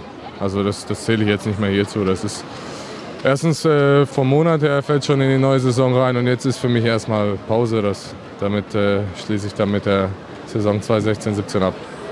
Bist du denn froh, dass es vorbei ist, diese Saison? Ja, klar bin ich froh. Wir haben es endlich äh, geschafft, über dem Strich zu stehen, das beim letzten Spiel. Und ich glaube, meist nach jeder Saison irgendwann froh, wenn es halt Mitte Juni erst fertig ist. Äh, bisschen Urlaub tut immer ganz gut und äh, gerade nach so einem schweren Jahr freue ich mich ganz besonders auf ein paar Freitage. Dann genieße es. Dankeschön. Gerne. Es ist Zeit für das Interview der Woche. Es ist das letzte Interview der Woche in der Saison 2016-2017. Eben habe ich schon gesagt, wer in der Leitung sein wird, denn ich finde, man kann auch mal wieder über Frauenhandball sprechen. Das machen wir hier zwar regelmäßig im Podcast, aber dem Buxtehuder SV ist eine, wie ich finde, kleine Sensation gelungen beim Olymp Final Four, wie es ja mittlerweile heißt, haben wir letzte Woche erfahren von Christoph Wendt, dem Geschäftsführer der Handball-Bundesliga der Frauen. Und deswegen habe ich sie eingeladen. Sie hat zugesagt. Ich freue mich sehr über ihre Zusage. Frederike Gubernatis ist in der Leitung. Hallo Freda, grüß dich. Hallo. Ich habe es gerade gesagt, ihr habt eine, wie ich finde, kleine Sensation geschafft da bei diesem Final Four. Denn Bietigheim, der neue deutsche Meister, ist ohne Verlustpunkt durch die Bundesliga-Saison gegangen. Stimmst du mir zu, wenn ich das als Sensation bezeichne? Ja, also definitiv. Also wir waren sehr überrascht, sage ich mal, über das, was wir geleistet haben an diesem Wochenende. Wie kam es denn dazu? Vielleicht kannst du mal allen, die es nicht mitbekommen haben, darlegen, wie die Spiele abgelaufen sind. Naja, wie sind die Spiele abgelaufen? Samstag hatten wir unser Halbfinalspiel gegen natürlich den ungeschlagenen deutschen neuen Meister Bietigheim. Und wir sind natürlich als klare Außenseiter in diese Partie gegangen. Aber wir hatten uns vorgenommen, dass wir von Anfang an einfach unser Bestes geben wollen. Und wenn es am Ende nicht reicht und wir unser Bestes abgerufen haben, wollen wir auch zufrieden aus diesem Wochenende gehen.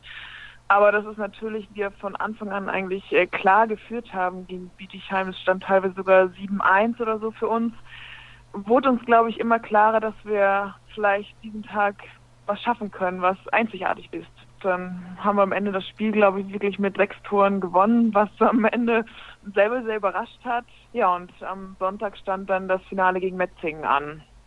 Natürlich Metzingen auch in der Tabelle, Bundesliga-Tabelle vor uns, sind Dritter, sie abgeschlossen, wir Vierter. Hatten wir wieder diese kleine Außenseiterposition war quasi ein hart umkämpftes Spiel, was vielleicht mit dem kleinen glücklicheren Ende für uns ausging und wir den Pokal dann Ende mitnehmen konnten in den hohen Norden. Ich würde gerne noch mal ein bisschen genauer eingehen auf dieses Halbfinalspiel. Wenn man weiß, der Gegner ist eigentlich grundsätzlich komplett überlegen, mit welcher Einstellung geht man dann in so ein Spiel? Du hast jetzt gerade eben schon angedeutet, man will natürlich alles geben, aber es gibt ja auch gewisse mhm. taktische Maßgaben, die der Trainer einem mit auf den Weg gibt. Was war das genau in diesem Spiel? Na, wir sollten einfach befreit aufspielen. Haben wir haben einen oder anderen Camper-Trick gezeigt. Ja, und weiß nicht, es lief einfach alles. Das passt an dem Tag. Vielleicht hatten wir auch den kleinen Vorteil. Wir hatten anderthalb Wochen vorher auch das vorletzte Punktspiel in Bietigheim.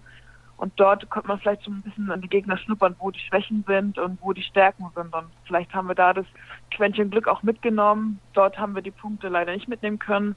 Aber Bietigheim hat vielleicht gedacht, ja, wir schlagen sie sowieso. Ja, irgendwie am Ende hat dann alles doch stand auf unserer Seite. Da wollte ich nämlich gerade nochmal nachfragen. Hast du den Eindruck gehabt, dass der Gegner vielleicht mit einer gewissen Arroganz in dieses Spiel gegangen ist? Ich will jetzt nicht behaupten, dass es die ganze Mannschaft sind, aber vielleicht einige schon. Also sie haben sich gedacht, wir haben die Saison alles abgeräumt. Jetzt werden wir Pokal auch noch so locker, flockig, sage ich mal, zu Hause vor allem noch, noch holen. Und wer soll uns denn schon schlagen? Und na, Buxtehude haben wir vor anderthalb Wochen schon geschlagen, dann wird es diesmal auch locker klappen. Interessant, auf jeden Fall von dir solche Aussagen zu hören, dass man das als Gegner dann auch ein bisschen wahrnimmt.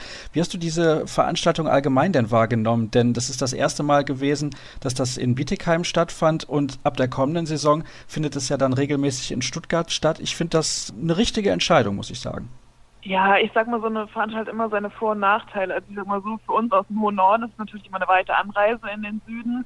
Die anderen hatten natürlich so wie Wetzingen sehr kurze Anfahrt. Aber es hat natürlich auch seinen Vorteil, auch Bietigheim, sag mal, so eine große Halle. Ist natürlich schade, dass sie dann nicht so wirklich voll besetzt war. Ist ja eine ganz andere Atmosphäre, vor allem wenn rundherum ums Spielfeld Zuschauer sind. Und ja, so eine Halle hat halt auch Möglichkeiten von Verkaufsständen, allem drum und dran, sich zu präsentieren. Da muss ich jetzt nochmal nachfragen, weil ihr vor zwei Jahren ja schon mal den DHB-Pokal gewonnen habt. War das das Final Four, das in Hamburg stattgefunden hat? Genau, das war quasi das Finale daheim oder zu Hause das Finale. Ja, vielleicht kannst du mal so ein bisschen die Unterschiede schildern, denn gerade hast du bemängelt, dass in Bietigheim die Halle nicht voll gewesen ist. Na, also es waren jetzt nicht wenig Zuschauer, aber die Halle war einfach nicht komplett ausverkauft damals. Also in Hamburg hat man die Erinnerung, natürlich wir Buxtehude waren im Finale, Hamburg ist quasi um die Ecke, da war halt die Halle rappelvoll und ausverkauft. Und ich glaube, ich so von der Stimmung nimmt man das ein bisschen anders wahr, glaube ich. Das Spiel, ein Heimspiel sozusagen und man nimmt die Akustik drumherum mehr wahr. Aber in Bietigheim war das genauso. Man hat die, sehr viele Fans aus Metzingen waren da, Thüringen, unsere Fans und natürlich auch von Bietigheim. Und was ich danach ja toll fand, also die, die Fans sich gegenseitig untereinander auch unterstützt haben oder auch eine andere Mannschaft angefeuert haben. Ja, und ich finde, man kann das irgendwie nicht so ganz vergleichen. Irgendwie das eine, wie gesagt, ist das eine Heimspiel, das andere ist so ein quasi so ein Auswärtsspiel.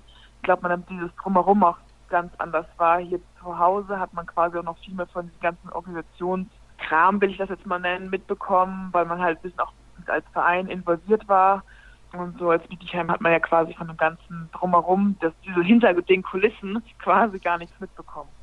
Ja, und ich bin mir sicher, in den nächsten Jahren wird man das als Spielerin gar nicht mehr tun, denn soll alles professionalisiert werden. Ich halte das für den richtigen Schritt, denn das sorgt hoffentlich für mehr Aufmerksamkeit für den Frauenhandball in Deutschland und wir haben ja eine Weltmeisterschaft, die vor der Tür steht. Also da können wir vielleicht nochmal richtig Schwung mitnehmen, was das angeht. Du hast mir im kurzen Vorgespräch erzählt, dass du beim BSV ja noch arbeitest neben dem Handball. Wie umfangreich ist das und wie schwierig ist das teilweise zu koordinieren, was die Trainingseinheiten dann auch angeht? Ja, also wie gesagt, ich arbeite im Gesamtverein in der Geschäftsstelle als äh, Sportkoordinatorin und das sind in der Woche eigentlich quasi 20 Stunden. Und ich muss sagen, da bin ich eigentlich relativ flexibel, was meine Arbeitszeiten betrifft. Das heißt, ich kann immer ein bisschen hin und her schieben. Das heißt, einen Tag fange ich um 8 an, den anderen Tag erst um 10, weil ich vor von 8 bis 9 Training habe. Da ist auch, sind die sehr flexibel und nehmen auf mich Rücksicht. Also von daher ist das immer alles kein Problem. Natürlich ist es auch manchmal, wenn man länger weg ist, zum Beispiel Trainingslager, muss man das schon ein bisschen organisieren, dass auch, sag ich mal, die Aufgaben nicht alles liegen bleiben, sondern vielleicht auch andere Leute das übernehmen dann. Ich nehme an, die Toleranzgrenze der Kollegen ist relativ groß. Bei dir handelt es sich ja immerhin um die Spielerin der Saison, wie ich zuletzt auch lesen konnte beim Buxtehuder SV. Bist du da mittlerweile bei deinem Traumverein angekommen? Denn du kommst ja aus Hamburg, also ist nicht weit nach Buxtehude. Beim Traumverein. Also ich fühle mich hier mit meinem Partner rundum wohl und ich glaube, wir können uns also beide auch vorstellen, hier länger bzw. für ewig zu bleiben. Ja, gebürtige Hamburgerin, das ist richtig wenn man so groß geworden bin ich in einem kleinen Dorf überhalb von Hamburg in Tornisch. Verwandtschaft ist nah und wie schon gesagt, ich fühle mich hier rundum wohl und ja, wie gesagt, die Zukunft kann ich mir auch hier sehr, sehr gut vorstellen. Du bist ja seit 2013 im Verein. Zuvor hast du für den Frankfurter HC gespielt. Eigentlich eine Traditionsmannschaft im Frauenhandball, die mittlerweile in der dritten Liga unterwegs ist. Jetzt kann ich mir vorstellen, wenn man als junge Spielerin vom Frankfurter HC angesprochen wird, und wir reden ja hier von Frankfurt oder, wenn man da hinfährt, ist mhm. man nicht unbedingt sofort begeistert, sage ich jetzt mal so ein bisschen salopp. Wie war das damals bei dir? Warum hast du dich für so einen Schritt entschieden? Ja, damals, ähm, mein Schritt nach Frankfurt hatte zweierlei Gründe. Natürlich eine das Sportliche, eine neue Herausforderung. Na, natürlich denkt man Frankfurt weit ab, sag ich mal, von allen Großstädten und allen drum und dran. Aber ich habe das andererseits auch als eine Chance gesehen und zudem konnte ich das gut mit meinem Studium in Berlin dann verbinden. Waren die Wege nicht so weit und ich musste auch nicht von meinem Studium nicht so viele Sachen noch nachholen. Das ist ja immer, immer noch Ländersache beim Studium und die haben mir da ziemlich viel anerkannt an der Humboldt-Universität. Und es passte irgendwie dieses Gesamtpaket einfach so mit Studium, mit Handball und auch so das Drumherum quasi ein bisschen Aufbau mit Wohnung, vielleicht eventuell auch Jobperspektive und so weiter. Da sieht man also im Frauenhandball hat das immer ganz andere Gründe, wenn man irgendwie den Verein wechselt. 2008 ist schon ein bisschen her, da bist du U20 Weltmeisterin geworden mit einem sehr, sehr starken Jahrgang, wo noch viele Spielerinnen mittlerweile, also immer noch sehr etabliert im Frauenhandball unterwegs ja. sind. Und die Frage, die ich mir dann stelle, wieso nur elf Länderspiele bislang? Gute Frage. Also ich weiß gar nicht, vor zwei, drei Jahren war ich noch mal im Lehrgang dabei.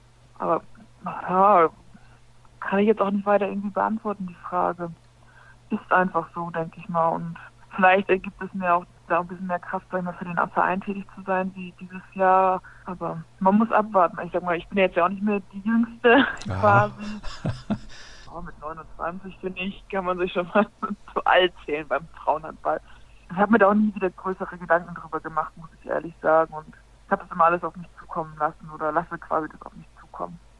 Vielleicht werden es ja noch ein paar Länderspiele werden in Zukunft, aber ich glaube, Michael Biegler hat seinen Kader schon relativ zusammen, was die Handball-Weltmeisterschaft angeht. Ist zwar ein großer Pool an Spielerinnen, aber Den Namen ja. Gubernatis, den sucht man da vergebens. Ich habe noch eine Frage zum Buxtehuder SV, weil ich finde es immer sehr bemerkenswert, wie ihr trotz zahlreicher Abgänge in den letzten Jahren und auch prominenter Abgänge immer wieder in der Lage seid, euch relativ weit oben in der Tabelle zu etablieren. Was ist denn euer Erfolgsgeheimnis?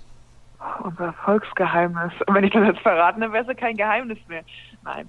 Ja, ich glaube, weil wir einfach immer als Team zusammenspielen, glaube ich. Wir haben jetzt, wie gesagt, wir hatten zwar, sag ich mal, größere Stars, aber wir sind eigentlich für die Saison kein Überflieger, sage ich jetzt mal so, sondern wir versuchen immer zusammen das Ziel zu erreichen. Sag ich mal, auch dazu gehören auch Trainer, Physios und das Ganze drumherum quasi an einem Strang zu ziehen und immer nach der auch so eine Trainingsmöglichkeit nach der bestmöglichen Lösung zu finden dann.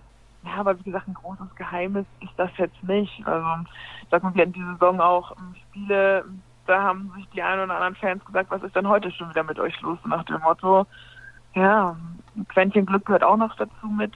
Ja, und wie gesagt, dieses Jahr war es einfach, glaube ich, eine gute Teamleistung, die wir gezeigt haben. Der vierte Platz und dazu der DHB-Pokalsieg, ich denke, das kann sich absolut sehen lassen. Zuletzt ist ja schon, ja, ich glaube, so ein, zwei Monate auf jeden Fall her, da war Emily Bölk bei uns hier in der Sendung zu Gast. Sie ist ein ganz, ganz großes Talent. Vielleicht kannst du als, die sich selbst als ältere Spielerin bezeichnet, mal ein bisschen erzählen über sie als jüngere Akteurin, der eine ganz, ganz große Zukunft vorhergesagt wird. Glaubst du, sie ist in der Lage, diese, diese riesigen Erwartungen zu erfüllen?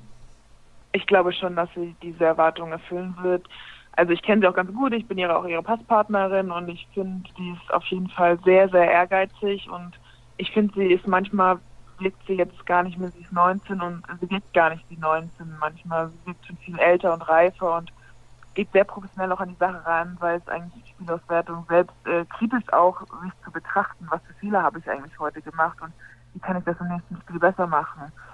Und ich denke, wenn sie weiter so an sich arbeitet, also kann sie echt noch eine ganz große in Deutschland werden. Und man muss natürlich die Daumen drücken, dass sie also von Verletzungen verschont bleibt. Aber bis jetzt ist das ja, hatte sie ja nichts Größeres und kann eine ganz große werden. Was fehlt ihr denn noch, außer die Erfahrung natürlich, die in dem Alter noch nicht vorhanden sein kann? Es ist, glaube ich, gar nicht mehr so. Ich glaube einfach, diese Erfahrung einfach noch, dieses in dem Alter muss man einfach spielen, spielen, spielen, spielen und ich glaube, da ist jede Spielminute wichtig und dass sie quasi mit jedem Fehler einfach dazulernt, sei es irgendein Fehlpass oder eine Aktion in der Abwehr, die man im nächsten Mal einfach nicht mehr machen würde.